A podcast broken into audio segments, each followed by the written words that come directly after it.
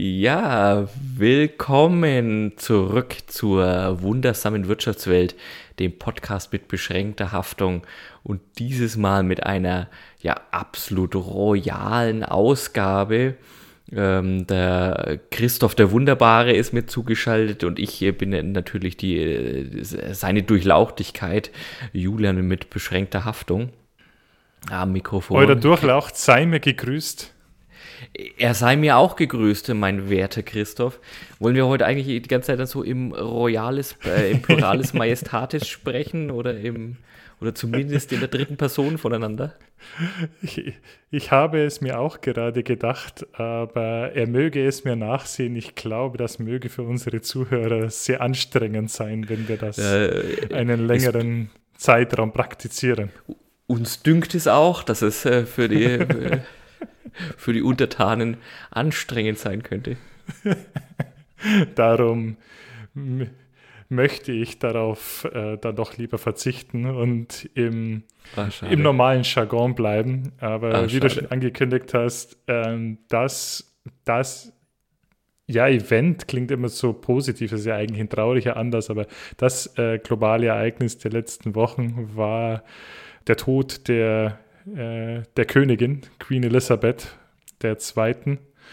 Und das Ganze haben wir zum Anlass genommen, etliche grundlegende wirtschaftliche und finanzielle Fragen der Königsfamilie äh, zu klären. Unter anderem, und das schon mal als Teaser-Alarm, wir werden die Frage beantworten, ob King Charles III., das klingt immer noch komisch, oder? King Charles hm, das, III. Ja, das stimmt. Das äh, geht noch nicht so ganz äh, locker flockig über die Lippen. Ja, ob er völlig Herr seiner Kronjuwelen ist. also es geht schon wieder moralisch fragwürdig in der Moderation los. Wir werden uns ich heute kann also nicht nachvollziehen, was du da meinst. Also es geht äh, bei uns der, die wundersame Wirtschaftswelt, der Podcast mit beschränkter Haftung. Üblicherweise bewegen wir uns ja in den Polen der moralisch fragwürdigen Geschäftsmodelle und der gescheiterten Weltideen, wollen aber natürlich das Aktuelle mit Wirtschaftsrelevanz nicht außen vor lassen und deswegen heute mal dem äh, Aktuellen unbedingt Vorzug geben und über dieses super spannende, ja, was heißt Thema, Themenkomplex, royale Finanzen unbedingt mal beleuchten und äh, ja, schauen. Da gibt es, glaube ich, ganz vieles, was einem im ersten Moment nicht, was heißt nicht logisch erscheint, wo man ein bisschen drüber nachdenken muss. Das ist, das ist anspruchsvoll, wie wohl Monarchie, äh, demokratische Strukturen, Republik, Staatsfinanzen, persönliches Eigentum, Privateigentum und Privatvermögen, wie das wohl sauber voneinander zu trennen ist. Ja, ich muss sagen, ich habe bei der Recherche etliches ähm, gelernt für mich als Wirtschafts- und Zahlen-Nerd auch teilweise interessantes. Mal schauen, ob die Zuhörer das teilen mögen. Ähm, aber bevor wir starten, hat ein, ein Toast aufgesprochen auf das, wie, wie, wie, sagt man da offiziell, auf Queen, auf Queen Elizabeth. Und äh, zumindest mal auf ihr, Ja, ich wollte gerade sagen, zumindest mal aufs ich weiß nicht, äh, ich will mich jetzt gar nicht als Monarchist outen oder sowas, auch wenn ich immer auf die Durchlauchtigkeit äh, Wert lege. Aber ich glaube, allein überhaupt so lange im Amt zu sein und so viel auch mitzumachen, ich meine, äh, also rein Lebensspanne, also ich glaube, das verdient einfach ein Toast, ganz egal, wie man dann zu zur Krone und den, den Einflüssen steht weltweit. Zum Wohle. Äh, du trinkst tatsächlich einen äh, Whisky, mein Lieber. Ja, ich bin untröstlich, weil, also A, bin ich äh, hart enttäuscht von dir und äh, ich bin untröstlich über mich selbst, weil ich habe tatsächlich keinen Gin im Haus gehabt, um jetzt hier mit einem Gin anzustoßen. Bin aber schwer enttäuscht, weil ich bin mir hundertprozentig sicher, dass du einen Gin zu Hause gehabt hättest und finde das jetzt Auf jeden Fall. Ähm, also wirklich ein, ein Affront äh, gegen, gegenüber der britischen meinst, Krone, dass, dass, du hier ein, ein, ein, ein bayerisches Hopfen-Kaltgetränk zu dir nimmst. Ich habe aber sofort nachgeschaut, ob es vielleicht wenigstens irgendwie äh, bayerisch-königlicher Hoflieferant ist oder so, aber auch das äh, nicht. Du hast recht, ein Fauxpas sondersgleichen. Ja, das Protokoll wird nicht eingehalten. Ja. Bloß weil sich am, am Hofe des Julian da irgendwelche anderen Protokolle gelten. Ich sehe schon, ich wäre komplett durchgefallen an der Stelle. Absolut, du würdest gepaddelt werden. Ja, vollkommen recht. wäre Prinz Philipp noch alive, dann, dann definitiv. Wobei der ähm. hätte, dem traue ich zu, dass er gesagt hat, hey Julian, reiß mir doch auch noch eins auf. ja, ähm, eine Schweigeminute kommt jetzt, glaube ich, ein bisschen blöd in ein Audiomedi äh, ich Audiomedium. Sagen, da kommt, der, da kommt der, der Toast, den wir gerade ausgesprochen haben, deutlich äh, lebendiger rüber. Ich kann es ja auch nachträglich reinschneiden, also eine, eine Minute Stille ist jetzt auch nicht so schwierig zu produzieren. ja, genau. Also wenn an dieser Stelle eine Minute nicht solltest, das war Post-Production. Ich wollte gerade sagen, und dann äh, schauen wir uns aber die Abbruchquoten äh, von der Folge an. Ich könnte mir vorstellen, ich könnte mir vorstellen, dass der ein oder andere spätestens da aussteigt. Er sagt, jetzt habe ich mir das Geschmarri von den zwei schon so lange angehört, aber jetzt, jetzt reicht's. genug ist genug. Genug ist genug. Mein Lieber, ja. bevor wir aber zu royal werden, ich habe jetzt schon über Vermögen mhm. gesprochen. Ich glaube, wir hatten ja noch einen anderen Aufhänger. Ähm, ein bisschen unserer Selbstreminiszenz und unserer ähm, Selbstreferenzierung äh, frönend. Wir hatten ja auch im letzten Jahr in, unseren, in einer unserer Folgen schon über den Global Wealth Report gesprochen, eine Aufstellung der weltweit reichsten Menschen. Mhm. Und äh, wenn ich dich richtig verstanden habe, du hast die aktuelle Ausgabe, die, die, Neuauflage bei der Hand, um da mal durchzugehen, wer die reichsten Menschen sind und auch gleich zu gucken, welche royalen äh, Häupter möglicherweise darunter sind. Ich habe diesmal, also da muss man glaube ich unterscheiden, es gibt ja verschiedenste Reporte zum Vermögen der Welt und zu überreiche Menschen.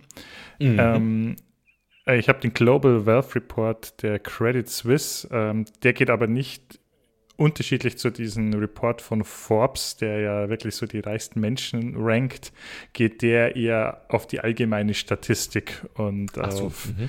äh, die Verteilung des Vermögens ein. Und mhm. der ist eben letzte Woche erschienen. Und an dieser Stelle, Julian, sei mir die Frage erlaubt, Julian, bist du ein Millionär? Die Frage ist dir erlaubt. Ich werde auch äh, öffentlich wirksam antworten und sagen, nein, kein Millionär. Im Sinne von, wenn wir über Eurobeträge sprechen. ja, weil ich wollte dich gerade hier der Lüge überführen, weil mit dem, ich weiß ja aus erster Quelle mit dem Geldschein, den ich dir übermittelt habe, dass du ja. zumindest in irgendeiner Währung Millionär oder Billionär oder Trillionär oder Genau, der Trillionär in Swasiland Dollars oder was das war, aber wenn es um Eurobeträge geht, fehlt da ein bisschen was, ja. Also, ja. Da, also da fehlt sechsstellig. Sehr schön. Ähm, ja, Darf ich fragen, wie es bei dir ausschaut oder möchtest du die Antwort verweigern? Äh, da muss ich erst meinen Finanzberater fragen. Ich wollte gerade sagen, nachdem du ja in einer, in einer Person Finanzberater, also, also der, der Rechtsberater dieses Podcasts bist mit beschränkter Haftung.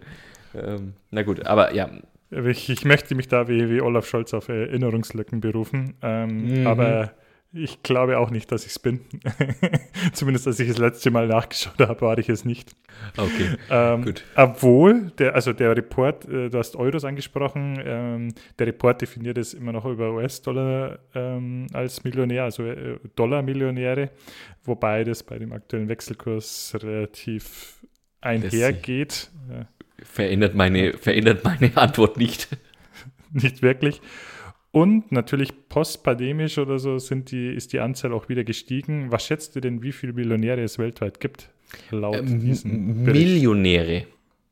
Millionäre, US-Dollar-Millionäre weltweit. Hm. Jetzt führst du mich natürlich schon wieder. Also diesmal werde ich mich rächen. Ich habe später auch ein Ranking, ne? Da wirst du, wirst du bluten, mein Lieber. Millionäre. Das ist, das, also, ja, na klar, ist eine Million äh, US-Dollar jetzt in dem Fall wahnsinnig mhm. viel Geld, wenn man, wenn man wie, wie, wie wir in abhängigen äh, Angestelltenverhältnissen lebt. Mhm. Aber jetzt auch nur, also ohne jetzt zu viel verraten zu wollen, aber ich glaube, so mit dem, was wir so arbeiten und was wir dafür verdienen, gelten wir ja schon im, im, in Deutschland als reich oder als wohlhabend zumindest. Mhm. Deswegen so eine, so eine Million, da gibt es einfach wahrscheinlich wahnsinnig viele Menschen. Gerade wenn du, du hast weltweit gefragt. Weltweit. Sag mir, wie viel ist wahnsinnig viel für dich? Das ist wahnsinnig viel. Das sind Ah. Also Erwachsene, es geht auch nur um Erwachsene in dem Report, muss man dazu sagen. Ja, gut, das ist. Äh, nicht, die jetzt reich geerbt haben oder so. Das würde jetzt auch meine, meine Antwort verändern. Gib mir mal zumindest, gib mir mal zumindest eine Auswahlmöglichkeit. Multiple Choice bin ich viel besser.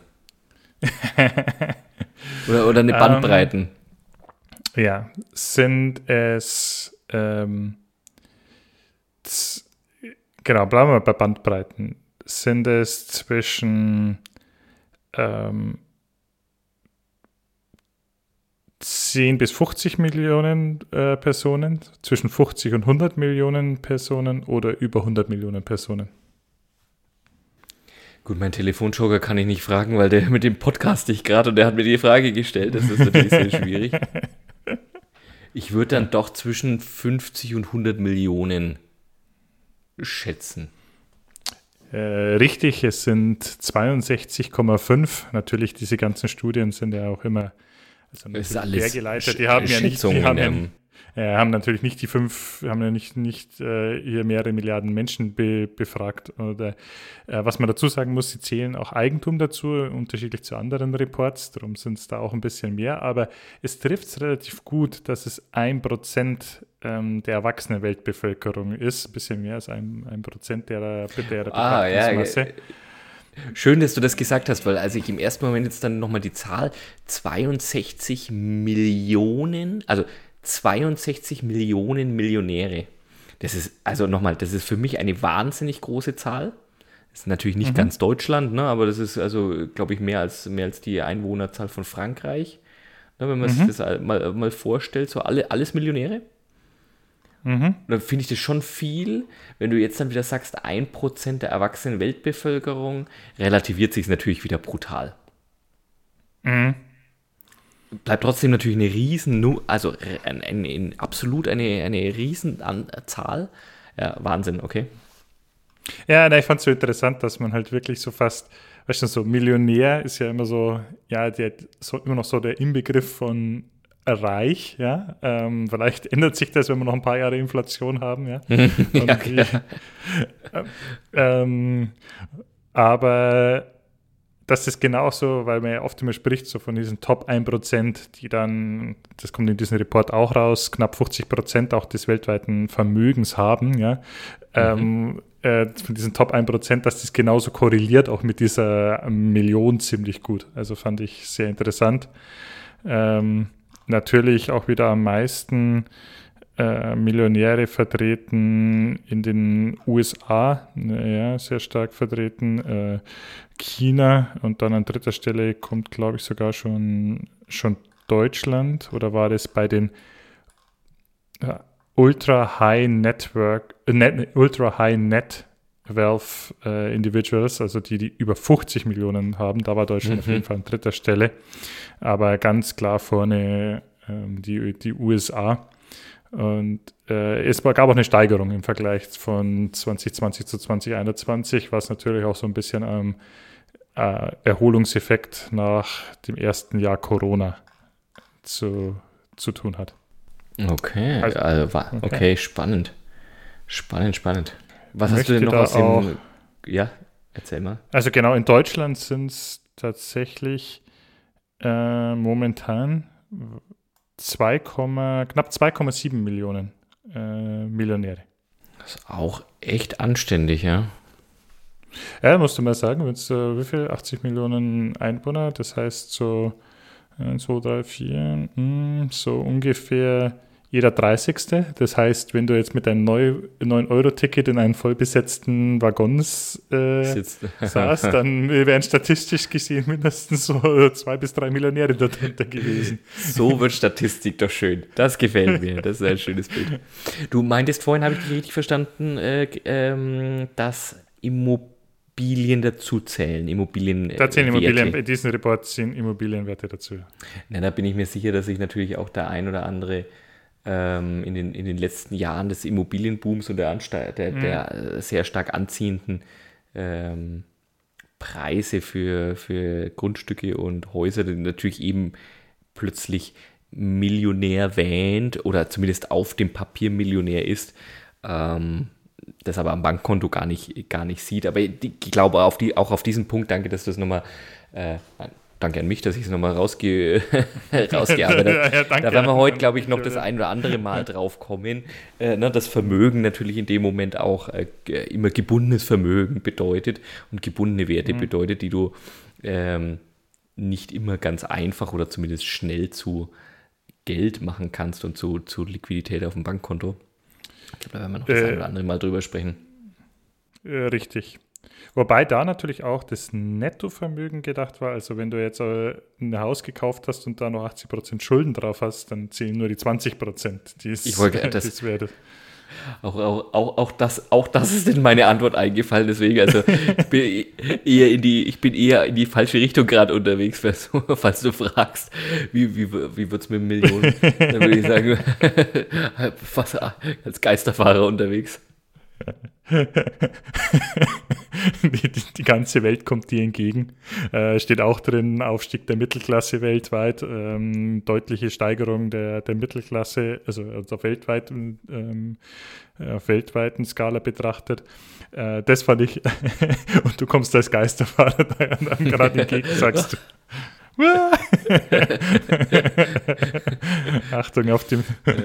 Auf dem also Reichtumshighway kommt Ihnen ein Geisterfahrer entgegen. Wir stecken Sie keine 10-Euro-Scheine zu. Und ja, ich, ich kannte es vorher nur von Startups, aber ich habe auch eine persönlich recht hohe Cash-Burn-Rate. aber gut. Es das, geht irgendwann. Der Break-Even ist nahe. Ja. Äh, Genau. Ich möchte da gar nicht so weit äh, näher drauf eingehen. Nur, also ich fand äh, die regionalen Sachen ganz interessant, nämlich dass zum Beispiel Lateinamerika die Region war, die am stärksten vermögensmäßig unter der Pandemie gelitten hat. Mhm. Auch weil dort sehr viel weniger staatliche Förderung und solche Sachen gab. Also war wirklich Aha. so, so der, der Balkenausschlag war in Europa so ganz klein zu sehen, in, in, in Asien so mittel, aber Lateinamerika halt voll reingeschlagen. Mhm. Und ähm, dann gibt es noch eine so eine, eine Karte, also wo so, so, so ein ganzes, unten stehen so die Verteilung de, des Vermögens drauf, also so, ja. ähm, mit, mit äh, Leute mit weniger Einkommen, Leute mit höheren und dann wie viel Anteil die jeweiligen Regionen an dieser Gruppe haben. Also mhm. so wie viel an den, an den Reichsten, äh, wie viel, und da siehst du ganz gut, in welchen Vermögensregionen gewisse Regionen über- und unterrepräsentiert sind. Und ähm, da nur eine Sache, die ich super interessant fand, so bei den ganz, ganz rechts, bei den ganz, ganz Reichen, je, je reicher das es wird, desto überrepräsentierter ist Nordamerika. Dann geht es so zurück, zurück, zurück und verschwindet dann eigentlich. Also ist dann nur noch so ein ganz kleiner Strich ja. oben, den man gar nicht mehr sieht. Aber dann, wenn es wirklich bei den wirklich den, den ärmsten 10 bis 20 Prozent ist, dann taucht dieser Balken auf einmal wieder auf. Von also, Nordamerika. Wir sprechen über also, Nordamerika, also tatsächlich USA, Kanada. Genau. Okay, Waren, okay, also, aha. Dass da die Schere also so, das, so, so deutlich auseinandergeht. Das, diese Schere fand ich da nochmal so richtig krass visualisiert, auch auf einem mhm. globalen, also auch auf dem globalen Vergleich so von auch im Vergleich zu anderen ist es nochmal deutlich, dass die Schere dort so wahnsinnig groß ist. Und ich hätte nicht gedacht, dass Nordamerika, die ja ein relativ reiches Land, äh, Kont äh, Kontinent sind oder Subkontinent, dass dort die Anteil an wirklich Leuten mit, die zu den ärmsten 20 Prozent der Welt gehören, so trotzdem noch so hoch über, ist. Über, überproportional ist. Also wenn man dann anschaut, ja, Europa, glaub, da geht die Schere auch ein bisschen auf, aber es ist deutlich weniger stark ausgeprägt als ich glaube, äh, das Nordamerika. Uns, ja, ja, das ist, also werde ich jetzt versprochen, nicht, nicht vertiefen, aber ich glaube, das muss man so als Fakt im Hinterkopf halten, wenn man dann auch politische Berichterstattung aus, gerade auch in den Verein, äh, Vereinigten Staaten, irgendwie immer wieder liest und sich anschaut, was da so passiert dass äh, wir zwar uns wertemäßig, kulturell irgendwie sehr, sehr eng verbunden fühlen oder, oder, oder also, mhm. vermeintlich der, äh, gleiches Wertesystem teilen, dass aber gerade, was du sagst, da die Ausgangsbedingungen, auch die äh, makro- und mikroökonomischen, schon noch, mhm. es ist ja was anderes. Mhm. Ja, und da merkst du dann erst, was eben, was eben äh, Jahrzehnte Sozialstaat eben auch mit in, in Gesellschaften dann eben für Auswirkungen eben in, in, in solchen Berichten eben zeigen, wenn man über Scheren und über Einkommensverteilungen und Vermögensverteilungen spricht, was das für mhm. Auswirkungen hat. Absolut. Was ich nicht aus diesem Report äh, entnehmen konnte jetzt, und damit überzuleiten hier wieder zu unserem royalen Thema, ähm, wie viel Prozent der Millionäre tatsächlich einen Adelstitel mhm. noch tragen. Ja, ich kann mir aber vorstellen, dass es gerade in Europa überproportional stark vertreten ist. Da kann ich ein, äh, für eine gewisse Aufklärung sorgen, mein lieber Christoph. Ich mhm. versuche mhm. dich nicht zu sehr ähm, ans Messer zu liefern. Ich habe zumindest die, die Top 10 rausgesucht, wobei ich da vorweg schicken möchte, auch das, du hast es ja gerade gesagt, das sind alles Schätzungen, mehr oder weniger genaue Schätzungen. Warum? Tatsächlich äh, sind, das werden wir später nochmal beleuchten, einige der amtierenden Könige und Adelshäuser, ja trotzdem muss man immer gucken, was ist im was ist im Privatbesitz, was ist da tatsächlich im öffentlichen Besitz, was ist also im teilöffentlichen Besitz, aber da gehen wir, glaube ich, später nochmal mhm. drauf ein. Und dann natürlich auch, was, was gehört einzelnen Menschen, was gehört vielleicht äh, dann, äh, wie würde man eine ja, Familie subsumieren. Ne? Und äh, das sind alle mhm. Schätzungen dabei. Aber ähm, Anlass dieses Rankings war also im, das ist jetzt ein halbes Jahr alt, war tatsächlich, dass das spanische Königshaus, äh, wir haben auch noch einen König, musste offenlegen, weil also da ein äh, entsprechendes Gesetz tatsächlich verabschiedet worden ist für mehr Transparenz in, der, in, den, in den Staatshaushalten und eben auch so was, was bekommt eben die Königsfamilie, beziehungsweise was, was kriegt sie gestellt. Und äh, da haben, wurde eben mal als Anlass genommen, mal zu vergleichen. Ähm, ich hätte gedacht, beim spanischen König war das äh, Teil von, dass das die Scheidungsanwälte von, wie hieß sie nochmal, die jetzt getrennt ist, von, vom spanischen Ex-König. Ja, da kann, äh, den Namen habe ich nicht präsent, aber tatsächlich genau in diesem Zusammenhang gab es eben neue Gesetze eben in Spanien, die eben genau für mehr Transparenz an der Stelle sorgen sollten für diese Vermögensverhältnisse. Und Alright. sag mal, sag mal, ich, wie gesagt, ich will dich nicht zu sehr aufs Glatteis locken. Wo würdest du denn auf der Landkarte?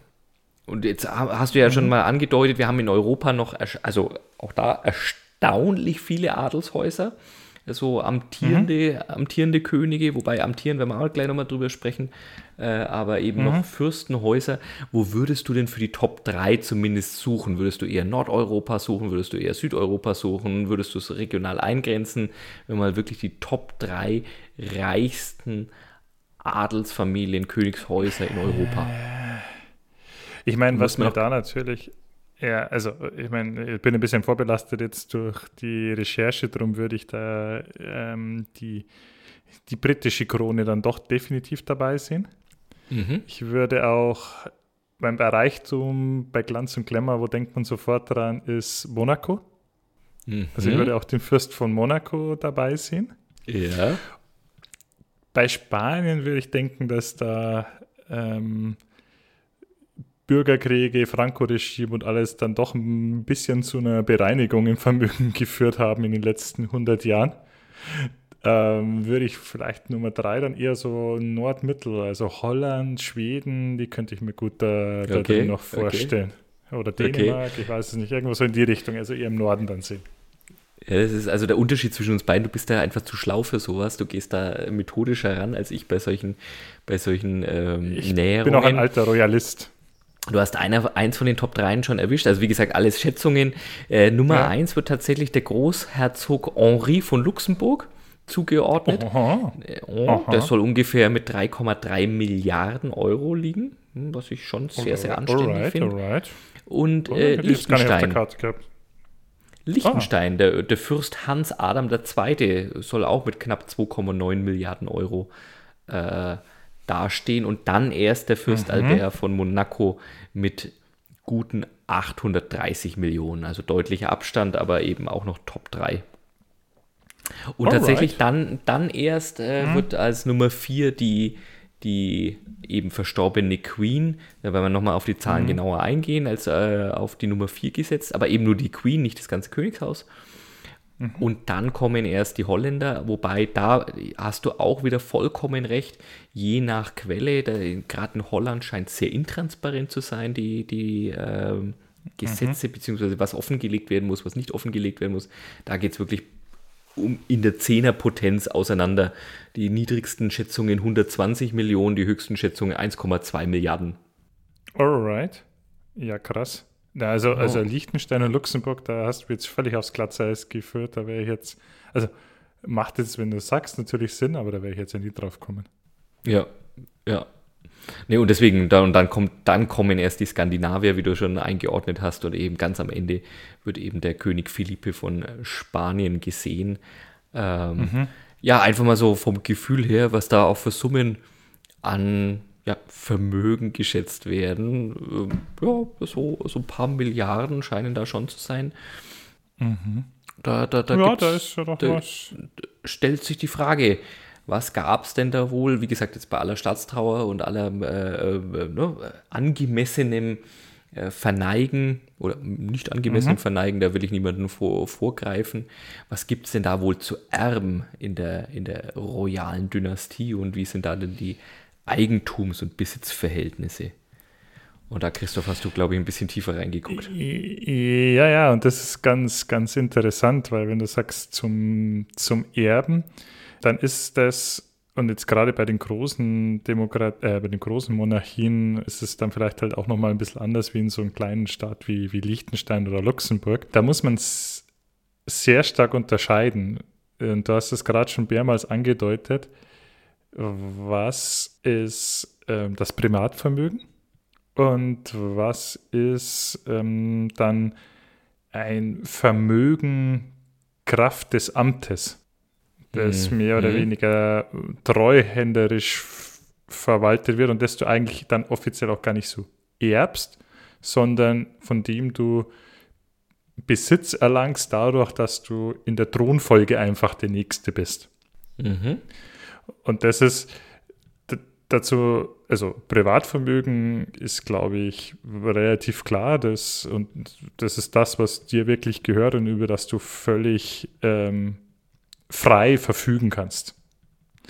Äh, das wird bei der Queen oder jetzt dann natürlich, ich, man weiß ja nicht, wie, oder ich weiß, ich weiß es zumindest nicht, wie ihr, wie ihr Testament ausschaut, aber das wird so immer, Quellen sagen auch verschiedenes, aber die, die Richtung geht schon sehr stark so in die 300 Millionen Pfund, was das Privatvermögen mhm. angeht. Wahnsinn. Äh, da nur, da nur Fun Fact ähm, am Rande. Wir werden es auch vermutlich nicht wissen, wenn es tatsächlich nicht irgendwie durchgestochen wird. Äh, sowohl das Testament von der Queen Elizabeth als auch eben von ihrem Mann, dem, äh, dem Prinz Philipp, der äh, vor äh, mhm. ein paar Monaten gestorben ist. 90 Jahre Geheimhaltung. 90 Jahre Geheimhaltung. 90 Jahre Geheimhaltung. Also natürlich Testamentseröffnung die, die, den Erben gegenüber natürlich, aber ja, ansonsten klar, ja. für, die, für die Öffentlichkeit äh, no, äh, Sperrvermerk für 90 Jahre. Ja, das kann, ist, kann ich dir nicht sagen, den Hintergrund, ähm, aber deshalb bin ich eben auch bei meiner Recherche drüber gestolpert und fand das irgendwie ganz, ja, irgendwie, so, sowas kann ich mir wiederum merken. ja, aber das zeigt halt auch, das ist wirklich privat. So, da, da, da, hast du keine Transparenz, keine Offenlegungspflicht. Bei der Queen, man weiß zumindest so ein paar Sachen, die dazugehören. Man weiß jetzt natürlich nicht, wie das jetzt gemanagt wird und vererbt wird. Man sagt, sie hat selber um die 70 äh, Millionen geerbt von Queen Mom damals. Mhm. Unter anderem auch dieses, äh, wie heißt Balmoral Castle in, in Schottland. Ja, genau. Das ist tatsächlich Privatbesitz. Mhm. Also mhm. Äh, ganz viel wird es ums Besitztümer gehen, ja, und, und, das und noch ein anderes äh, Schloss ist tatsächlich ihr Privatbesitz. Äh, man sagt auch, also sie ist sehr stolz auf eine ähm, Briefmarkensammlung, die auch schon über mehrere Generationen weitergegeben wird. Man weiß nicht, äh, Gerichte munkeln, äh, man weiß nicht, ob Prinz Charles da, da zu Camilla damals gesagt, wird, gesagt hat, ob er, ob er die Briefmarkensammlung zeigen kann. Aber die ist, also es wirkt ja auch so total aus der Zeit gefallen und, und auch so dieser also nie, nie nichts älter, glaube ich, oder nichts aus der Zeit gefallener wie diese, diese, diese Phrase mit der Briefmarkensammlung. Aber die ja, wird auf 100 äh, aus der Zeit aber aus der Zeit gefallen, ja. Aber da habe ich letztens tatsächlich auch mal drüber nachgedacht. Eins der Themen, wo du einfach durch nahezu Versiegen den Nachschub mhm. wirkliche Wertsteigerung bekommst. Also ja, klar, es gibt noch Briefmarken, ja, aber mittlerweile mhm. ja auch ganz oft nur noch wirklich durch Ausdrucke irgendwie abgelöst, durch, durch mhm. QR-Codes abgelöst teilweise, wenn du wirklich noch Snail-Mail mhm. irgendwie frankieren willst. Also da ist ja wirklich Preissteigerung garantiert, weil irgendwann wird es weiterhin Sammler geben und irgendwie Leute, die sich für Sammlungen aus oder von, von Gegenständen von vor ein paar Generationen interessieren werden, weil es das einfach nicht mehr gibt. Also das, das muss, das muss man sich mhm. mal geben. Ja, aber glaubst du, dass nicht auch dann irgendwann die Nachfrage nach so Sammlungen nachlässt? Also glaubst du, dass es. Ja, aber wenn du natürlich. Also wie viele Leute unter 50 gibt es, die noch Briefmarken sammeln? Oder ja, ja, aber, aber, du, aber ich bin mir sicher wiederum, bei den 62 Millionen Millionären, da sind ein paar dabei, die sagen, oh, das ist sowas, wie, ich habe das nötige Kleingeld und finde das irgendwie geil. ja, ich glaube auch, weil einfach allein so weil man es kann. Also selbst wenn ja, irgendwann genau. keine Briefmarken überhaupt mehr benutzt werden, wird es dann auch Leute geben, die das sammeln, einfach weil sie es auch. können und weil sie es haben wollen. Glaube ähm, und, und, die, und diese Sammlung, die ja wirklich über Generationen geht, also die muss wirklich sehr exquisit sein. Ähm, muss die Queen auch regelmäßig Staatsgästen so gezeigt haben, um zu, zu imponieren. Also auch und auch das gefragt haben, willst du mal meine Briefmarkensammlung sehen? ja, da. Was ist, also, das wird moralisch fragwürdig. Ich dachte, heute kommen wir mal ohne durch, aber das ist schon das zweite Mal, dass ich die Moralfrage äh, stellen muss. Ja, okay.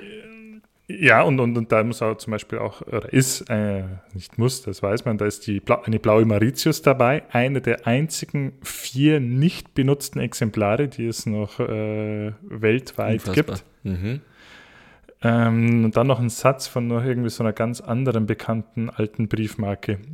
Was ich da aber, also äh, muss, muss wirklich eine, eine, eine Top-Sammlung sein, aber was ich da mal so einen richtigen, äh, ich würde sagen, einen bold Move fände, so, einen, so einen richtig mutigen Schritt, dann auch so ein Zeichen von Aufbruch in, in die digitale Neuzeit, ja.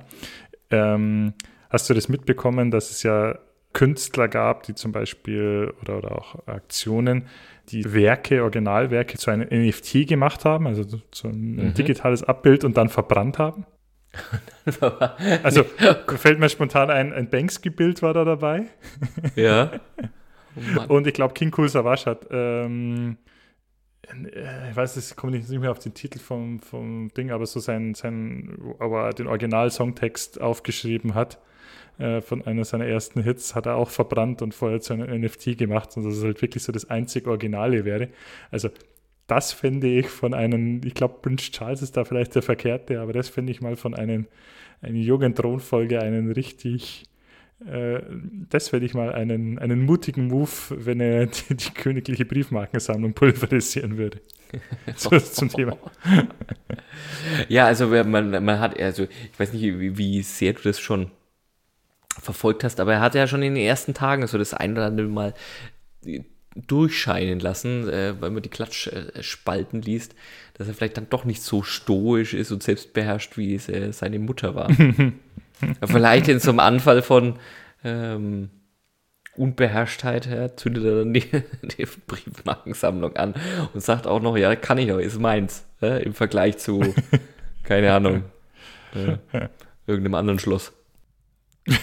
das sollte man vielleicht nicht, äh, nicht anzünden, außer man möchte es warm sanieren. Ist auch verrückt, ne? Stell dir mal vor, die äh, tingeln da hin und her zwischen den Schlössern und sagen, ja, jetzt bin ich wirklich zu Hause und jetzt bin ich nicht zu Hause, weil es mir nicht gehört. Also, oder, ne, weil ich, weil ich zwar als einziger da leben darf, Kraft des Amtes, aber es ist nicht mhm. meins. Und es gibt Schlösser, die sind halt einfach ihrs. Sind deins. Dann kannst du machen, ja. was du willst. Musst aber natürlich Hallo. auch für alles zahlen, was du dort machst. Ja. Ja. Ja, aber so viel, also so viel zum Privatvermögen. Bei den ganzen Monarchien war ja immer so, also es sind inzwischen demokratische Monarchien und ganz viel geht ja zurück auf die Zeit, als Äh, wie hat, war, war das Louis XIV., der gesagt hat, der Staat bin ich, oder war das ich, ein genau. anderer Louis? ähm, muss ich, muss ich nachgoogeln, aber ähm, auf jeden Fall ein Louis. Ein Louis, Louis, Louis. Ähm, und das heißt, auch damals haben die halt auch, also war da privat und öffentlich nicht wirklich zu trennen, sondern die haben, mhm. ähm, den hat ziemlich viel gehört, die haben aber auch ziemlich viel bezahlt. Unter anderem hat äh, die, der britische Monarch bis ähm, 1760 war es, glaube ich, halt auch, ähm, als es schon ein Parlament gab, auch alle Ausgaben des Parlaments aus seiner Anführungszeichen Privatschatulle, die natürlich nicht rein mhm. privat war, aber er hat die bezahlt. Mhm. Und irgendwann hat er gesagt, so, das ist ja jetzt nicht mehr so ganz zeitgemäß, so hier, wir sind hier in der Demokratie, aber irgendwie das ganze, das ganze Geld äh, hat immer noch der, der Monarch, also gab es dann mal einen Deal, ja, und daraus wurde dann der Crown Estate. Und mit diesem Crown Estate, und das ist so eine der Hauptformen des, des öffentlichen oder der monarchischen Finanzierung, dieser Crown Estate ist eigentlich eine, ein riesengroßer Immobilienfonds. Also das ist eine Ansammlung an allen, was damals dem König 1760, George, der George III. war das damals, was dem alles mhm. gehörte. Und es fließt dann in diesen in, in, die, in, diesen Crown Estate ein und da ist, also da ist ein ganz großer Teil der englischen Küstenlinie dabei und äh, jede Menge anderen Sachen und also ja nicht nur Küstenlinie, Entschuldige, ja? nicht nur Küstenlinie, sondern wenn ich das richtig gelesen habe, auch das Territorium bis zur 12 Meilen Seegrenze, also auch der ganze mm. Unterwasserboden und so weiter. Kommst du da noch drauf? Ja, und alle Krustentiere anscheinend. Alle Krustentiere, ja klar. Ne? Das war halt damals anscheinend wichtig, 1760. Wem gehören die Krustentiere? Äh, ja, ähm, also Richtig, und das ist auch eine der Sachen, wieso der jetzt enorm an Wert anscheinend gewonnen hat, weil wenn du jetzt zum Beispiel Offshore-Windfarms oder so machst, dann brauchst du diesen Crown Estate. Äh, also hat ja auch alle Unterseekabel und so weiter liegen bei ja. denen. Ähm, ich habe gelesen, die haben äh, vergeben Lizenzen für 800 Fischkulturfarmen, 17.000 Ankerplätzen. Also da scheint richtig Geld zu fließen. Aber nochmal, Crown Estate, also der Kronbesitz. Ne, oder Besitz der Krone, eben nicht, mhm. äh, vielleicht um das nochmal rauszuarbeiten, eben nicht Eigentum der Queen Elizabeth oder eben jetzt King Charles III. als Person, sondern, und das hattest du vorhin sehr, sehr schön im Deutschen ausgedrückt, Kraft des Amtes. Also es ist, es gehört Aha. schon dem, dem Monarchen, dem Souverän. Ähm, ich glaube, äh, du wirst auch gleich nochmal auf die Verteilung von, von Gewinnen darauf einkommen. Mhm. Aber es ist jetzt nicht so, dass er das veräußern könnte. Also es ist schon Eigentum, das verpflichtet, beziehungsweise das verfassungsmäßig eben von einem gewissen Zugriff auch geschützt ist. Ja, aber das genau so ist es. Und das ist so, also so, ein, so ein ganz interessanter Zwischenstatus. Also wenn du jetzt mal vergleichst, wenn du jetzt Privatunternehmer bist und du hast jetzt hier, keine Ahnung, deine, dein Autohaus oder so und bist Einzelunternehmer, dann mhm.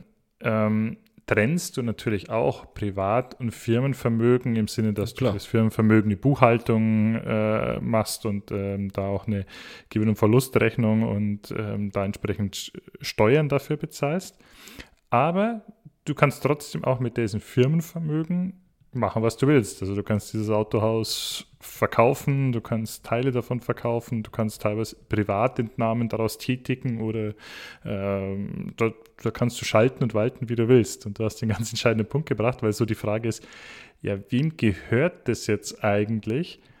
Es gehört die Monarchen, den jeweils ähm, Monarchen, aber wie du gesagt hast, du kannst der darf das jetzt nicht, nicht verkaufen. Er ist auch dem, dem Parlament Rechenschaft äh, schuldig. Also es wird kontrolliert vom, ähm, vom, vom, vom Parlament, also damit da auch kein sag mal, Schindluder getrieben wird. Und das gehört jetzt äh, King Charles III. nicht, weil er es von Queen Elizabeth geerbt hat, sondern weil er halt jetzt der aktuelle Monarch ist. Genau. Und ja, Äh, ich habe gelesen, er darf die Verwalter einsetzen. Ne? Also das, äh, ich glaube, der, mhm. der, der, Monarch darf die Verwalter dieses Crown Estate einsetzen. Mhm. Aber wie du schon sagst, er ist auch dem Rechenschaft schuldig, oh, dem, dem Parlament. Und wenn ich es richtig verstanden habe, auch das Parlament sind diejenigen, die am Ende quasi feststellen, dass entsprechend richtig gewirtschaftet worden ist und dann eben auch die, ja, auch festlegen, wie die Ausschüttung dann sind, zum, äh, per Gesetz, ne? Also nicht, nicht so nach gut düngen und im Sinne von, ja, äh, Charles, dich mögen wir jetzt nicht so gern wie deine Mutter, du kriegst weniger. Da wird schon mhm. über Gesetze geregelt und ist eine gewisse Rechtssicherheit und Planungssicherheit da. Aber wenn ich es richtig verstanden habe, das, das, das Parlament legt schon die Ausschüttungsquoten fest, wie viel eben dann in öffentliche Hand verbleibt aus diesem Crown Estate und wie viel dann tatsächlich, glaube ich, auch zurückfließt an die ich Königsfamilie. Glaub, dass, ja, ja, ich glaube, dass sie das alle, also das wird alle fünf Jahre neu ausgehandelt und ich glaube mhm. aber, also das ist wirklich, das ist ein Deal, ja, da wird das ausgehandelt. Da, da, da wird sich mal interessieren, was da passieren würde, wenn dann jemand so an die äh, Monarche werden würde, so ein Donald Trump-Typ, äh, erstmal jeden Deal aufkündigen würde. Ähm, jetzt mal vielleicht zum was wird damit eigentlich finanziert? Die königlichen, die offiziellen Ausgaben ähm, mhm. des, der Königsfamilie. Da ist auch eine ganz große Grauzone äh, natürlich dabei. Aber was man vielleicht historisch äh, dazu noch wissen muss, ist, dass, also das ist die Hauptquelle für die, die königliche oder Finanzierung der offiziellen königlichen Ausgaben. Ja. Das ist aber erst so seit 2011. Also da hat die Queen Elizabeth einen Deal nochmal geändert und ausgehandelt, weil mhm, mhm. zwischen 1760 und 2011 gab es die sogenannte Civil List und mhm. da waren sie mehr oder weniger, war die Königsfamilie mehr oder weniger Angestellte des britischen Staates, also im Sinne von, es gab eine fixe Vergütung und äh, dann natürlich noch Expense Reports, ja. Also da, ja, genau, so au, au, au, genau. Ne? Auslagen? Auslagen, ja, genau. also, stelle ich mir gerade vor, also jeder von euch, der ja schon mal da draußen, äh, inklusive Christoph und mir, irgendwie eine Reisekostenabrechnung beim Arbeitgeber einreichen musste, das stelle ich mir gerade so vor, so, äh, ja, war, war ich mehr als zwölf Stunden unterwegs, ja, darf ich das Frühstück ansetzen oder nicht? Ja, das stelle ich mir jetzt gerade so vor, wie die Queen da sitzt, der so, äh, was? ja, vor allem, da, da, da gibt es ja noch mehr, da gibt es ja noch die Nachmittags, die Allowance für den Nachmittags-Gin, für den Tea, für, für, den Abends oh. gut zu Bett geht Gin und so. Also da, da musst du ja ganz viele Haken machen. Ja, und dann natürlich halt für auch deine ganze Entourage, ne? Also da musst du ja. Oh mein Gott. Ah, ja. Sehr schön.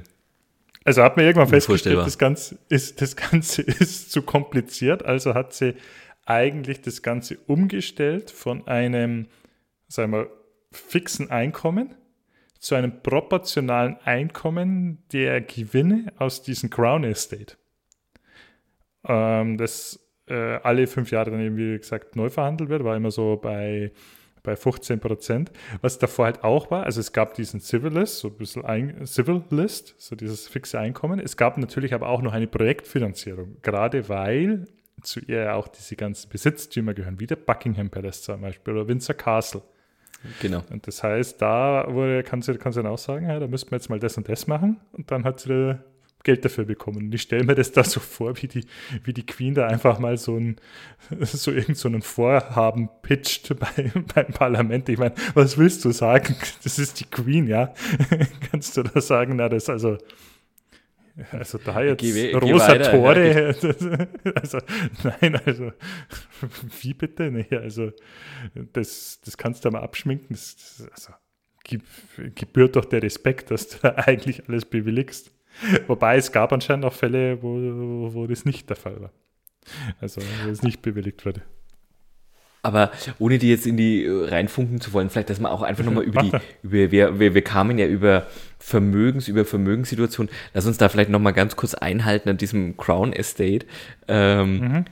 Was da alles dazugehört, auf welchen Wert mhm. es heute taxiert wird, was da eben, ja, so wie du sagst, aus diesem Besitz und aus diesem Eigentum auch an, an Einnahmen generiert wird, an Gewinnen generiert wird und wie das dann mhm. ausgeschüttet ist, über welche Zahlen wir da sprechen, weil äh, das wollten wir uns ja vorhin ah, Du hast ja vorhin schon mal erzählt, gut.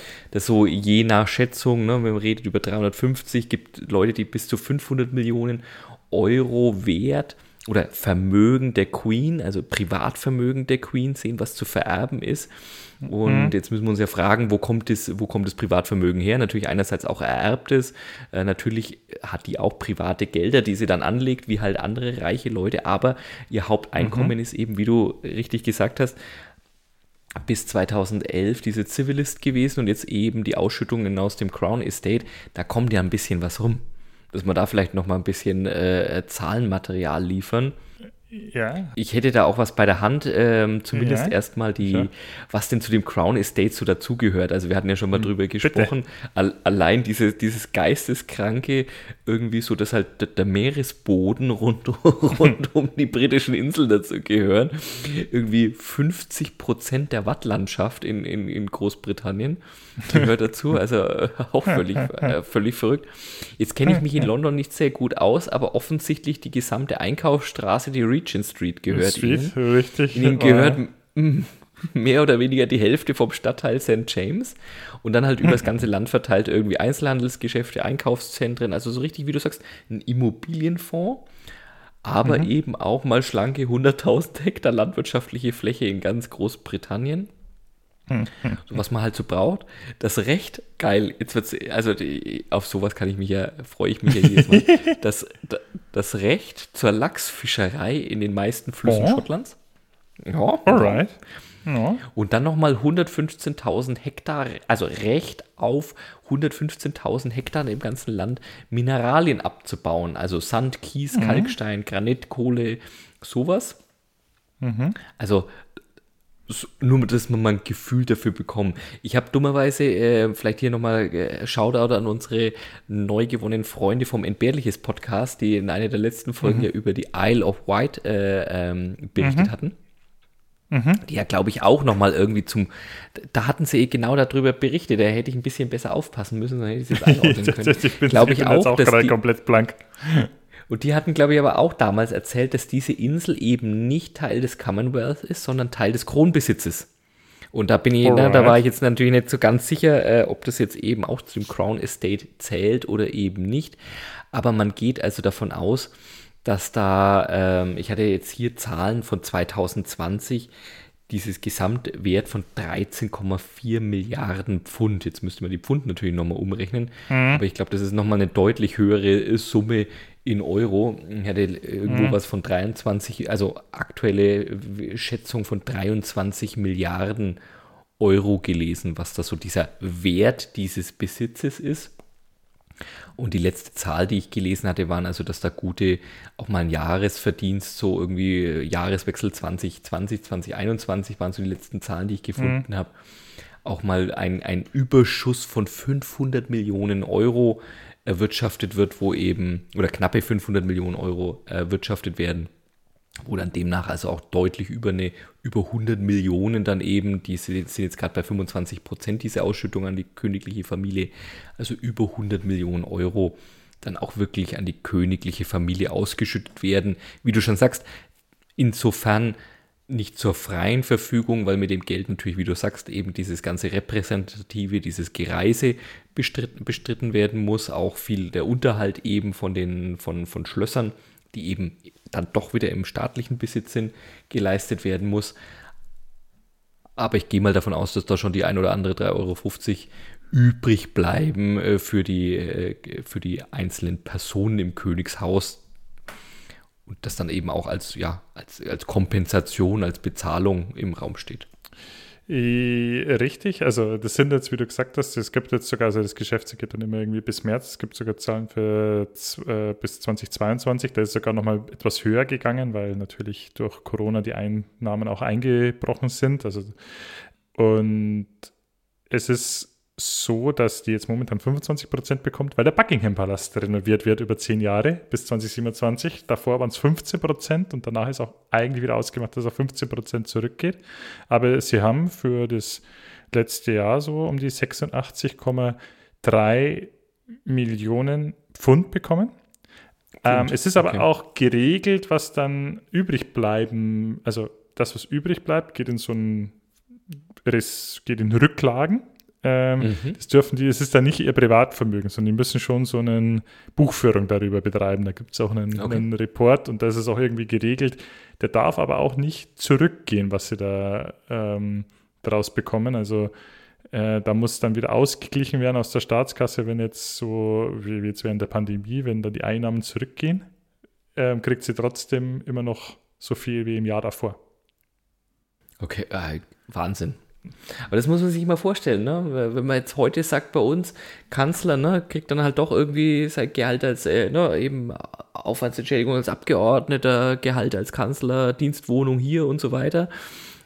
Aber am Ende ist es dann doch relativ einfach, habe ich so den Eindruck im Vergleich, so wenn du eben Monarch bist, damit irgendwie dann doch noch Staatsoberhaupt, ohne jetzt Regierungschef zu sein und äh, viel von dem, was du benutzt, früher mal deiner Familie besser gehört. Also Eigentum der Familie war jetzt nicht mehr, sondern staatliches Eigentum ist, aber du darfst es eben als Souverän des Landes, äh, als Monarch trotzdem irgendwie nutzen und, und, und es gehört dir. Also nicht ganz einfach, würde ich sagen.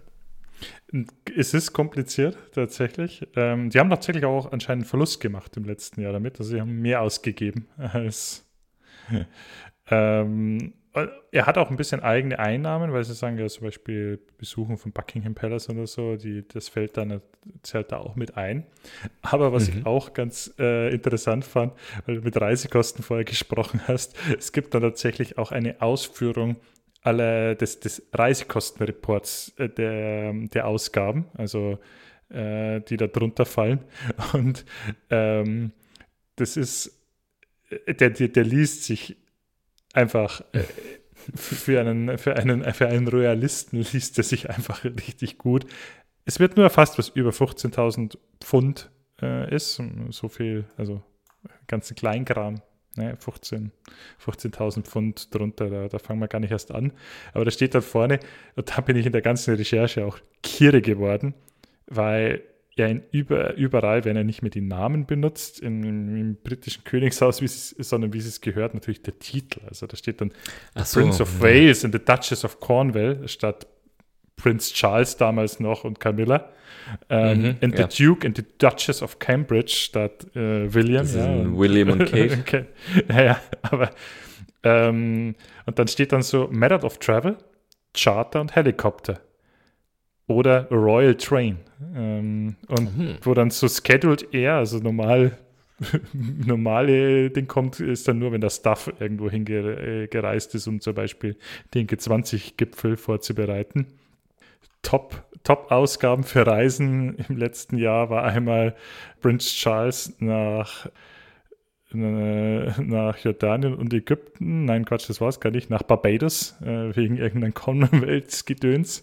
Und dann der absolute Oberkiller war der Prince äh, William zum offiziellen Platinum-Jubiläum von der Tour nach Belize, Jamaika und Bahamas. Kann man mal machen. 226.000 Pfund hat der Spaß gekostet. Aber jetzt auch alles, also äh, ich weiß nicht, wie es dir geht, jetzt haben wir ja vorhin schon mal über diese großen Mengen an, an, an vermögenden Menschen gesprochen. Mhm. Jetzt, ich bin mir sicher, dass du in den, in den Welten, in der, der nicht royalen Reichen, mal ganz andere Reisen mit ganz anderen Zahlen und Verschwendungssucht äh, siehst. Also das klang jetzt nach relativ zivilen Beträgen dafür, dass jetzt eben jemand eben reist, wo du sagst, der kann, der kann nicht ohne, ohne äh, Securities und ohne äh, Polizeischutz irgendwie die Straße betreten. Hätte ich jetzt irgendwie fast höhere Summen irgendwie erwartet. Das, das mag tatsächlich der Fall sein. Also das sind jetzt, und wenn man auch anschaut, was bei uns, dass bei uns Minister zu irgendwelchen Bundeswehrstandorten dann, die zufälligerweise neben dem Urlaubsort liegen, gereist sind und zufälligerweise noch ihre Kinder dabei hatten.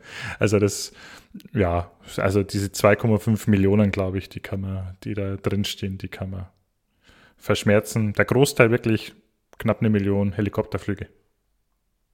das, glaube ich, ist, ist noch im, im, im Rahmen. Was mich jetzt aber an der ganzen Sache interessiert, ist, das Ganze zeigt ja auch auf, auf welche Thematik das Ganze zurückgeht, nämlich dass du irgendwann ja mal so eine, so eine Monarchie in demokratische Monarchie überführen musst und da aber natürlich wahnsinnig viel Besitztümer vorhanden sind. Mhm. Da, äh, da wohnt mir eine Ambiguität inne, weil ich bin ja so schon ein bisschen Freund so dieser, dieser royalen, dieser royalen Welt oder habe da so ein Guilty Pleasure dafür. Andererseits bin ich ein absoluter Feind des Status Quo. Also ich dachte jetzt echt, du sagst live on air, du bist ein Feind des Staates. Nein, des Status Quo. das andere würde ich oh. eher sagen, nur Puh. in unserem Piratensender. ja. Piraten mit beschränkter Haftung, jetzt neu. Piraten mit beschränkter Haftung. ah, nee, aber dieses Kürzel gibt es ja schon. Kann man gleich oh, wieder ja, verwenden. Ja, du hast unser geheimes Codewort verraten. Schon wieder. Oh mein Gott. Nein, also du bist, äh, du bist hin und her gerissen zwischen deiner Monarchie, äh, äh, Fanhood und äh, dem, der Feindschaft des Status Quo. Ja, weil du musst dir mal überlegen, wie viel Status Quo an Land und, und Grundbesitz du damit zementiert hast auf ewig und alle Zeiten. Und, und das ist ja auch, also jetzt bin ich ja äh, tatsächlich Freund von Historie und Geschichte. Mhm. Ähm, was, äh, das, das klang jetzt irgendwie schlauer, als es eigentlich war. Ne? Das sind zwei unterschiedliche Wörter für dasselbe Sachverhalt. Aber wenn man sich vorstellt, dass das über Jahrhunderte, Jahrtausende die gegebene Ordnung war mhm. Und wie seit relativ kurzer Zeit, also wenn man so auf, auf Menschheitsgeschichte und die Organisation, wie wir, wie wir zusammenleben, wie Menschen zusammenleben schaut, ja erst eine sehr, sehr kurze Zeit ist, wo wir sagen, Mitbestimmung, Demokratie und dann auch noch eben eine für uns jetzt eben eine deutsche, ja nochmal eine fremde Organisation, dass man sagt, okay, und was ist jetzt dann eine, eine Monarchie da in dem Zusammenhang? Das ist aber eben, wie du schon sagst, diese, diese Besitztümer, über die wir gesprochen haben, dass das über Jahrhunderte, über Jahrtausend geschaffen ist, zementiert ist, dass du sagst, da haben, da haben äh, Dutzende Generationen von Menschen nie drüber nachgedacht, was das für Themen auslösen könnte, wenn man irgendwann mal sagt, ja, gehört es dem jetzt als Privatperson oder gehört es dem jetzt als Amtsträger? Oder sagt, ja, das ist auch sehr schwer, sich das vorzustellen, bis es halt so weit ist, dass man sagt, oh, das muss man aber voneinander trennen. Das auch. Und, und gerade, also ich meine, mein Grundbesitz und, und Eigentum an, an sag mal, Immobilien hat halt in der Vergangenheit meistens eigentlich dann nur im großen Stil dann ge, wurde, es im großen Stil dann in die Waschmaschine geschmissen, wenn es eine Revolution oder einen Krieg gab. Und jetzt in glücklichen Zeiten vor dem Frieden passiert das halt nicht mehr. Aber ich würde mich auch mal interessieren, wie viel Fortschritt du durch sowas halt oder wie viel Neuschaffung du dadurch behinderst, weil ja, ähm, ja gewisse Sachen halt einfach nicht mehr verändert werden können. Also, äh, wobei ich das sage, in London, was mich in London immer fasziniert, ist also diese, diese Verbindung aus Tradition und Moderne, jetzt auch gerade so in, mhm. in, in, der Architektur, auch in, in London City. Ähm, vielleicht ist es ja an einer Stelle sogar gut, dass alles so irgendwie zusammen ist, weil wenn die jetzt draufkommen, wir möchten in der Regent Street mal alles abreißen und alles super modern machen, dann könnten mhm. sie es, weil wenn das jetzt alles Einzelpersonen gehören würde, ja. dann würdest du ja nie wieder, also hast du ja schon, wenn du ein Reihenhaus kaufst und das sind vier Häuser, dann kriegst du das ja nie wieder abgerissen und modernisiert, weil ja jeder irgendwie andere Interessen hat. Nee, absolut, ja. Weil du es jetzt gerade gesagt hast, ähm, wann gibt es Veränderungen vom Status quo? Revolutionen, Kriege? Man könnte sich ja jetzt mal fragen, wie ist es denn in Deutschland? Ja, Na, bitte. Der, der, der, der ein oder andere Geschichtsbegeisterte kann sich noch daran erinnern, äh, also nicht live daran erinnern, aber vielleicht aus den Geschichtsbüchern erinnern. Es ist ja gerade mal erst äh, etwas mehr als 100 Jahre her, dass der deutsche Kaiser ab abgedankt ist, abdanken musste, nachdem. abgedankt wurde. ja, so mal weg, weggedankt wurde, nachdem der Erste Weltkrieg äh, aus äh, deutscher Sicht mal so richtig in die Binsen gegangen ist. Mhm. Ähm, Und da hatten wir auch noch, da hatten wir genau diese Strukturen, äh, Monarchie, Kaiser, ein Kaiserreich eben bestehend aus den einzelnen deutschen Reichen und den einzelnen Fürstentümern. Und genau dieselbe Frage. Äh, der, der, der, der, Kaiser Wilhelm, musste dann ins holländische Exil abhauen.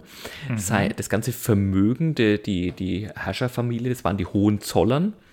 Hohenzollern mhm. auch schon seit nur tausend Jahren irgendwie als, als Fürsten in den verschiedenen Bereichen auch. Jetzt, äh, wir haben ja, glaube ich, schon mehrfach darüber gesprochen, dass ich in der Region Nürnberg lebe. Also die Hohenzollern waren auch mal zeitlang die Burggrafen äh, von Nürnberg, also aber eben nicht mehr ganz zum Schluss. Aber also äh, in der neueren Zeit eben die Könige von Preußen und damit das, das preußische Staatsgebiet, also das, was eben die, die ähm, ostdeutschen Bundesländer markiert, aber eben damals ja auch noch große mhm. Teile von dem, was heute Polen ist. Und wo wollte ich jetzt mhm. eigentlich damit hin? Ich wollte damit hin, dass äh, eben der, der, der, preußische König dann irgendwann der, der, deutsche Kaiser geworden ist, da jede Menge Land ist und als der verjagt wurde, beziehungsweise abgelöst worden ist, die Monarchie in Deutschland abgeschafft worden ist und durch die Weimarer Republik über, äh, ersetzt worden ist, wurde das, die Eigentümer der Hohenzollern ent, nicht direkt enteignet, sondern erstmal nur konfisziert. Weil du eben genau mhm. diese Frage stand sehr schnell im Raum zu sagen, was, wie löst man wer das eigentlich? Dann? Also das genau, wer kriegt es dann? dann? Genau, wer kriegt es dann? Wie macht man das? Weil eben genau Leute das erste Mal vor dieser Frage standen in Deutschland, zu sagen so, wie trennen wir das eigentlich und wie lösen wir das voneinander? Und dann natürlich auch noch mit dem Anspruch, wir sind jetzt eine Republik, wir sind eine Demokratie, wir machen Sachen anders, als es früher gemacht worden ist. Wir hauen jetzt nicht erst einmal die, alle irgendwie übertragenen Sinne, wir hauen jetzt nicht erstmal alle tot und sagen, so, das schnappen wir uns jetzt und bauen quasi ein, ein, ein, ein, neues Unrechtsregime auf. Ne? Das war also schon auch Hintergrund. Das hat dann also ähm, acht Jahre gedauert. Erst 1926 ist da also es sind gütliche Einigungen entstanden mhm. zwischen eben den Hohenzollern und dem und dem der Weimarer Republik und den ganzen Bundesländern. Mhm. Und ist auch damals sehr milde umgega äh, umgegangen worden. Also es sind also sehr, sehr viele Schlösser in den Staatsbesitz übergegangen. Klar, alles, was mhm. Unterhalt kostet und das, was Rendite abwirft, ist äh, tatsächlich einiges, wenn man so den liest. Ähm, in, im, im, im, in dem Hause Hohenzollern verblieben, aber sie durften also oh. auch insgesamt auf, auf deutschem Boden dann doch irgendwie 39 Schlösser behalten. Was auch spannend ist, wenn der, wenn der Mehrzahl, e, wenn die Mehrzahl eben weggegeben wurde. Also über welche Mengen reden wir denn da? ähm, also, ne, das ist so in, in, Deutschland passiert. Hatten die natürlich mit, weil ich, warum habe ich vorhin über Preußen gesprochen? Natürlich dann nochmal das Problem, Zweiter Weltkrieg ging aus, Deutschen, aus deutscher Sicht auch nochmal so richtig in die Binsen. Und äh, gerade die sowjetische Besatzer, die haben, die haben dann mhm. wirklich radikal aufgeräumt, die haben dann wirklich gesagt, also da wurde äh, entschädigungslos enteignet und da wurden dann also viele auch nochmal Immobilienbesitztümer die eben zuerkannt worden waren der ehemaligen Kaiserfamilie, die haben nur gehört, Kaiser, was, nichts gibt's und haben das direkt einkassiert. Und deswegen ist also, sind die Hohenzollern und äh, der, der, deren Oberhaupt, das muss ich aber tatsächlich gerade nochmal googeln, wie er denn so ganz genau heißt, der Gute. Das ist der Georg Friedrich Prinz von Preußen, den liest man immer mal wieder in, in den Zeitungen, mhm. weil also die Vergleichsverhandlungen. Der hat nicht also, der Ernst August von Hannover. Nee, der, der, ich weiß gar nicht, ob der überhaupt dazugehört zu der Familie, der, mhm. aber den, den ich jetzt gerade erzählt habe, der Gregor Friedrich Prinz von Preußen, der gilt eben als Familienoberhaupt der Hohenzollern. Und der bemüht sich also schon seit Jahren um Ausgleichszahlungen, Entschädigungszahlungen, was eben damals von, den, äh, von der damaligen Sowjetunion entschädigungslos enteignet worden ist, wieder zurückzubekommen nach der Wiedervereinigung. Wir, glaube ich, auch sehr viele Privatpersonen, die auch enteignet worden sind. Also, Richtig, also, also auch eine Privatperson, aber auch, sage ich mal. Ich wollte gerade sagen, also das, das ist, äh, warum, warum ist es bei ihm so besonders? Es trifft halt, hat er, hat er Tausende von Menschen getroffen. Warum mhm. es bei ihm jetzt äh, oder bei der Familie in die Nachrichten gekommen ist, ist, weil die Gesetz tatsächlich äh, oder das im Grundgesetz oder äh, so verankert ist, dass Entschädigung in dem Zusammenhang nur möglich ist, wenn deine Familie, deine Familienmitglieder nicht der Nazi-Diktatur äh, erheblichen mhm. Vorschub geleistet haben. Und hm. da kommen wir jetzt, da kommen wir jetzt wirklich in moralisch sehr fragwürdige Details, ne? Inwiefern kann man jemanden, kann man jemanden, der heute lebt, tatsächlich auch verfassungsmäßig in Sippenhaft nehmen und so weiter. Also da will ich jetzt gar nicht drauf eingehen, aber deswegen kennt man den, weil das also irgendwann durchgestochen worden ist, diese an sich geheimen Verhandlungen und jetzt mittlerweile vor Gericht landen, weil da eben Kunstgegenstände, Möbel, was nicht alles zurückgegeben werden soll, aber eben auch Immobilien. Und immer wieder eben die Frage gestellt wird, braucht es diese Familie eigentlich oder könnten die nicht eigentlich auch einfach mal Ruhe geben? Mhm. Ähm, das hängt immer vom Standpunkt ab. Ne? Bloß, weil man, also bloß weil man Geld hat, muss man ja nicht auf seine Rechte verzichten. Und umgekehrt könnte man sagen, wenn man sehr viel Geld auf der hohen Kante hat, warum, warum muss man dann auf dieses dringen? Mhm. Und mhm. wir kamen ja über das Vermögen. Mhm. Auch sehr, sehr schwer, Aber ist etwas dieses Vermögen jetzt momentan im Staatsbesitz oder ging das dann, was ist denn damit dann eigentlich passiert? Weißt du das zufällig? Na, also das, was, was da, du meinst, das, was von enteignet nach dem Zweiten Weltkrieg enteignet worden ist, ist dann. Nach dem Fall der Mauer? Großteils eben nach dem Fall der Mauer, nach der Wiedervereinigung, ist eben DDR-Staatsbesitz eben in Staatsbesitz der BRD übergegangen. Also mhm. Rechtsnachfolge ist dort eindeutig geklärt. Das war, mhm. soweit man lesen kann, äh, staatsrechtlich absolut sauber, aber eben der vorherige Schritt der Enteignung war natürlich irgendwie, mhm. irgendwie schwierig und, und nicht zu klären. Deswegen verhandeln da also Bund und eben auch verschiedene Bundesländer eben mit dieser Familie, mit diesen, mit diesen Hohenzollern. Weil wir jetzt einfach nur fragen wollten, wie schaut es da eigentlich aus mit diesen ehemaligen Adelshäusern, äh, ehemalig gekrönten Häuptern. Man geht davon aus, dass allein dieser, dieser Prinz Georg, also Georg Friedrich, Prinz von Preußen, ne, um es korrekt auszudrücken, alleine, und der wie gesagt nur der Oberhaupt der Familie ist, alleine sein Vermögen schon auf 100 Millionen Euro geschätzt wird. Also auch da, nee, das hat er wahrscheinlich nicht am Kontoauszug, sondern auch da, da stecken eben die einige Schlösser, die, die ihnen noch gehören, wo man sagt, die kann man auch nicht einfach so mal zu Geld machen, dahinter. Aber auch so hält sich monarchisch erworbenes Eigentum und Vermögen jetzt dann doch schon seit über 100 Jahren auf einem ja doch recht respektablen Niveau, würde ich mal sagen. Durchaus, durchaus. Ja, ähm, ich glaube, da, also kann man sich zumindest mal eine Briefmarkensammlung zulegen für das Geld. Ob es jetzt die von der Queen ist, wissen wir nicht sicher, ja, aber vielleicht auch, vielleicht, auch, vielleicht auch die ein oder andere kleinere Sammlung. Äh, doch, doch, doch. Ein ähm, bisschen was geht damit. Ähm, und das halt wirklich, also interessant, wie da der Adel noch weiter äh, schwebt in, in, ähm, in, die, in die heutige Zeit. Ich müsste auch mal recherchieren, was damit äh, der mit Turn und Taxis, ja, der Gloria auf sich hat, weil Richtig. die ist ja auch eine Richtig. sehr große Grundbesitzerin äh, hier in meiner unmittelbaren Nachbarschaft. Also werde ich mal auch mal nachfragen, mal klingeln, wie, wie da so die. Ha, hallo. hallo, hallo. Hm. Ähm, wir, hätten hier, wir hätten hier mal einen Podcast. Wir suchen nach dem ersten äh, Live-Gast. Das wäre eine interessante, eine interessante Interviewpartnerin, glaube ich. Ja, ja, Der nimmt kein, ist ja bekannt dafür, dass sie kein Blatt vor den Mund nimmt. Äh, weißt du zufälligerweise, weißt du zufälligerweise, wie das nach der Französischen Revolution war? Ich habe ein bisschen recherchiert, aber die Französische Revolution ist natürlich so groß und so groß dokumentiert, dass ich auf die Schnelle nicht rausgefunden habe, wie sich die Eigentumsverhältnisse in Frankreich durch die Französische Revolution verändert haben. Auch da habe ich, äh, nein, weiß ich nicht. Ähm, ich gehe davon aus, dass es ähnlich wie dann auch bei der, bei der russischen Revolution war, also im, eben im Vergleich zur, zur Novemberrevolution in mhm. Deutschland. Da wurde ja sowohl in Frankreich eben ein paar hundert Jahre vorher als auch in, in, in Russland eben nicht lange Federlesens gemacht und ein paar Leute direkt irgendwie den Kopf kürzer gemacht. Ähm, Richtig.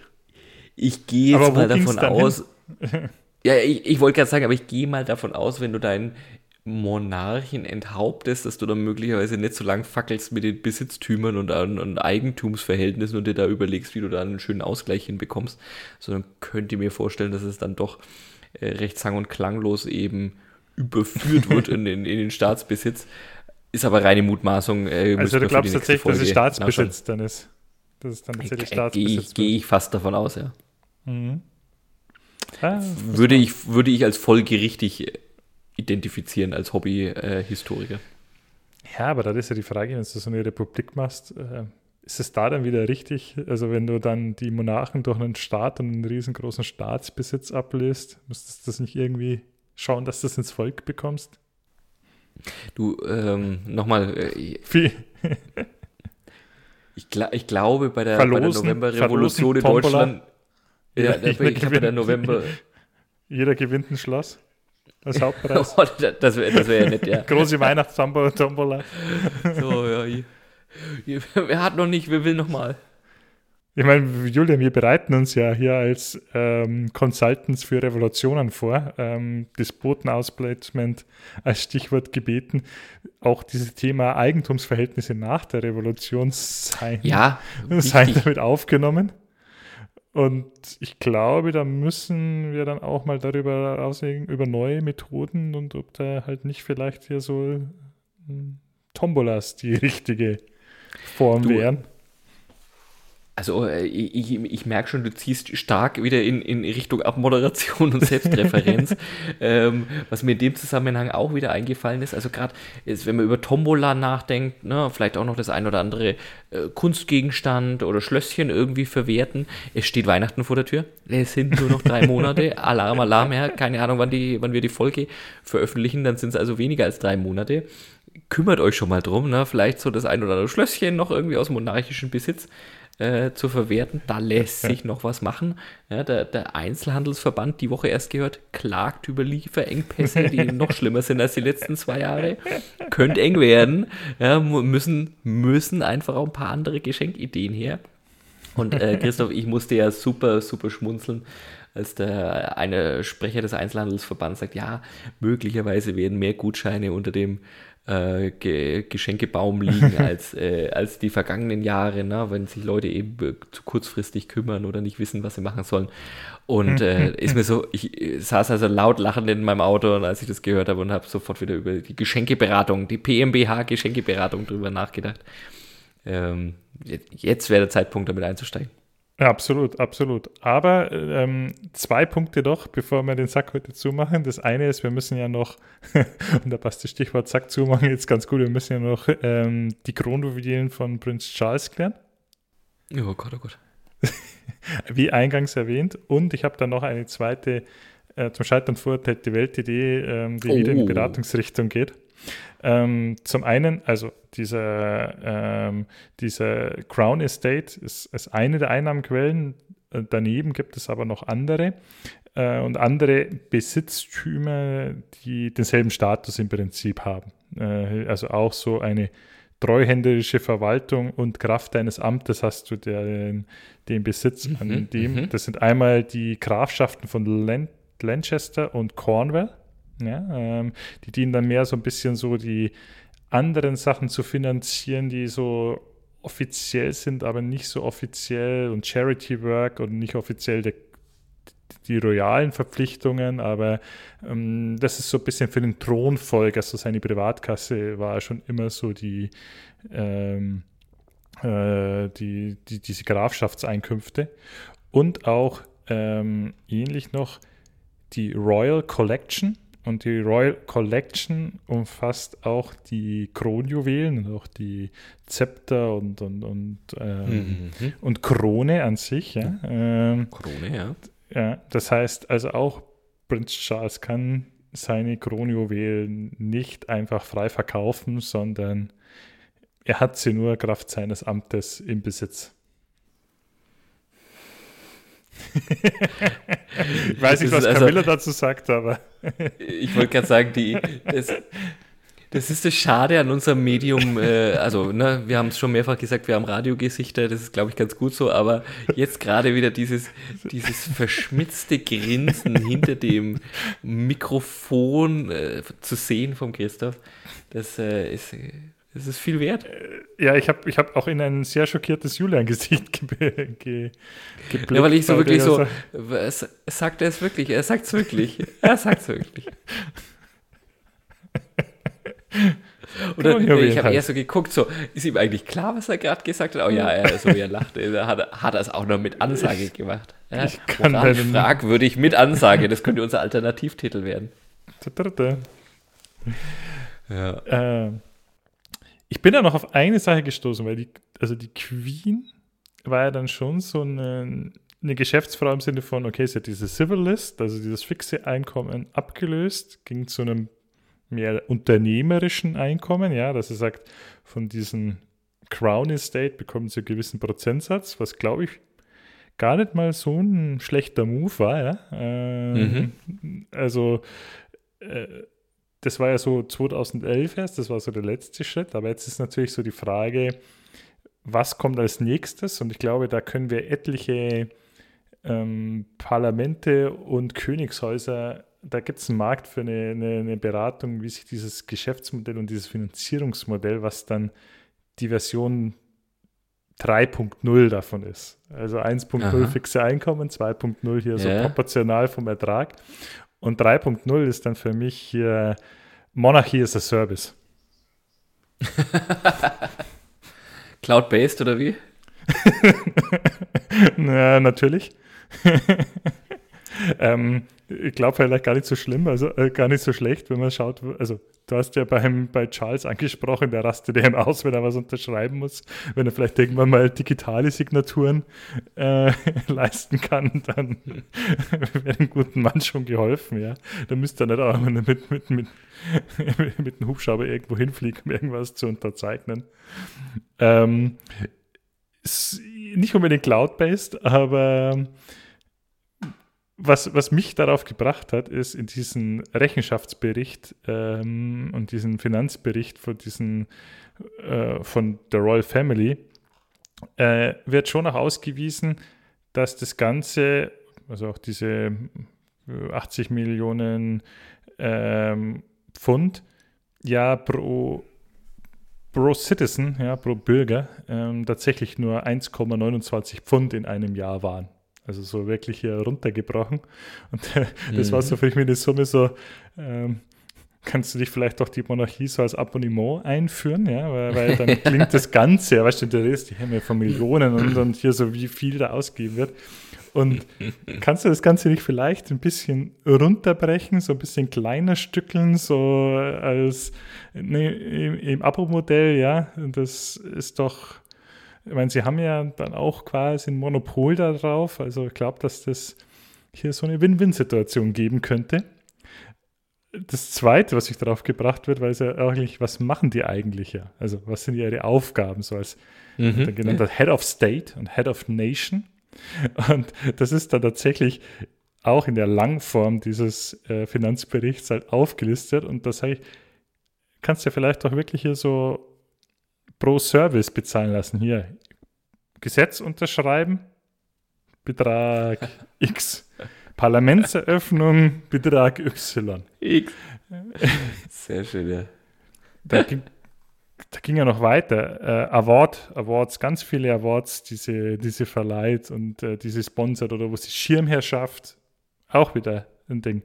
Und was dann am Schluss noch kam, ähm, während ihrer Amtszeit hat die, die Queen 300, ungefähr 307.000 Glückwunschtelegramme an ähm, 100-Jährige geschrieben, also zum 100. Geburtstag von britischen Staatsbürgern. Okay. Wer Aha. explizit wie, da. Wie viele? Wie, wie viele? 307.000. 307.000. Während ihrer gesamten Amtszeit. Sauber. Und ähm, 927.000 Nachrichten an Paare zu ihrem diamantenen Hochzeitsjubiläum. Wenn man das als erster Service, ja, okay. ja, ja, ja. Also ich glaube, da, da, da, da kannst du das Ganze würde das Ganze natürlich, also äh, negativ wäre natürlich, wenn du, wenn du das as a Service bepreist, dann äh, würdest du natürlich auch sofort einladen, Wettbewerb einladen. Ne? Also hier zum Beispiel äh, Gratulation entweder halt vom King Charles III. As a mhm. Service kostet so und so viel. Kannst natürlich auch durch Lauch Julian und den wundersamen Christoph, die kommen, die machen es halt, halt für 10%. Ja? Weniger, so ein bisschen weniger Pomp, Ja, ja aber ja. auch irgendwie schön. Ja, aber würden wir doch sofort, äh, würden, würden wir doch sofort in Konkurrenz treten, oder? Würden wir sofort in Konkurrenz treten, wobei ich sagen muss, Pakistan unterschreiben, irgendwie Awards verleihen. Awards irgendwie verleihen, jemanden ja. zum, zum Ritter schlagen, weil sofort. Du könntest aber natürlich vielleicht auch expandieren. Und nicht ja, nur britischen ja, Staatsbürgern zum, äh, sondern auch alten Royalisten wie uns zum 100-jährigen genau. Podcast-Jubiläum gratulieren. Ja. Also das ist Fluch und Segen. Und ich glaube, den Wettbewerb musst du dir als Monarchie 3.0 stellen. Äh. Und du dadurch hast du halt vielleicht auch wieder die Justifizierung, also dass du sagst, das ist jetzt nicht nur Kraft deines Amtes, sondern du bestehst in einem, einem Wettbewerb. TikTok-Messages, vielleicht gibt es dann auch TikTok-Messages von, von, von, von Prince Charles. äh, man weiß es nicht, man weiß es nicht. Ja, das also klingt nach einer schönen Idee. Schöne, schöne Weltidee. Zum Scheitern verurteilt die Weltidee. Aber vielleicht, also der Fürst von Luxemburg vielleicht nicht mehr. Time will tell. Ja klar, ne, wenn du, wenn, äh, der, für den Fürst von Luxemburg, der ist ja noch reicher, der würde sagen, brauche ich doch nicht. Aber so als äh, Aspirant hier, äh, ähm, wenn du unter die Top 3 kommen willst als royale Königshäupter, musst du vielleicht auch so denken, ja? ja. Royal Wedding veranstalten. Hm? Royal Wedding Planner. Jeder kriegt sein Royal Wedding.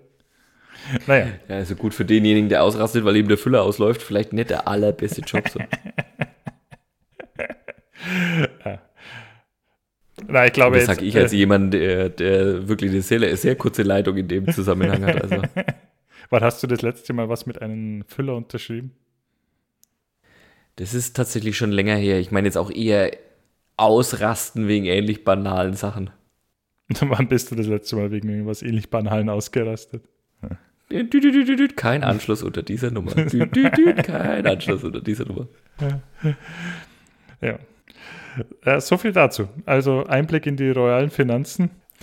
Ich glaube, es ist uns wieder geglückt, äh, eine interessante, erhellende, natürlich Folge mit beschränkter Haftung, meine Lieben. Ja? Nichts, ich will nicht sagen, dass es alles erstunken und erlogen ist, aber ja, heute ist es ja die Limited-Folge. Äh, ja, genau. Bitte verwehr, verwettet nicht euer, eure royale Apanage oder euer Erbe drauf. Auf keinen Fall. Auf keinen Fall. Lasst uns zukommen, was euch noch interessiert, äh, wenn es um royale Vermögensverhältnisse, Besitztümer oder sonstige krude Informationen oder Bräuche aus dem einen oder anderen Königshaus geht. Immer gerne unter info at wundersamewirtschaftswelt.de. Genau so ist es. Wir freuen uns auf euer Feedback. Julian, es war mir wie immer ein royaler Staatsempfang. Ja, wir haben ein Bankett gegeben. oh, Treppchen. Oh. Es war mir eine Freude, mit ihm zu parlieren. er möge gewohlsam ruhen. Das, das wird er tun. Bleibt genau. uns gewogen, meine mhm. lieben Hörerinnen und Hörer, und äh, bis bald. Tschüss. Bis bald. Ciao, ciao.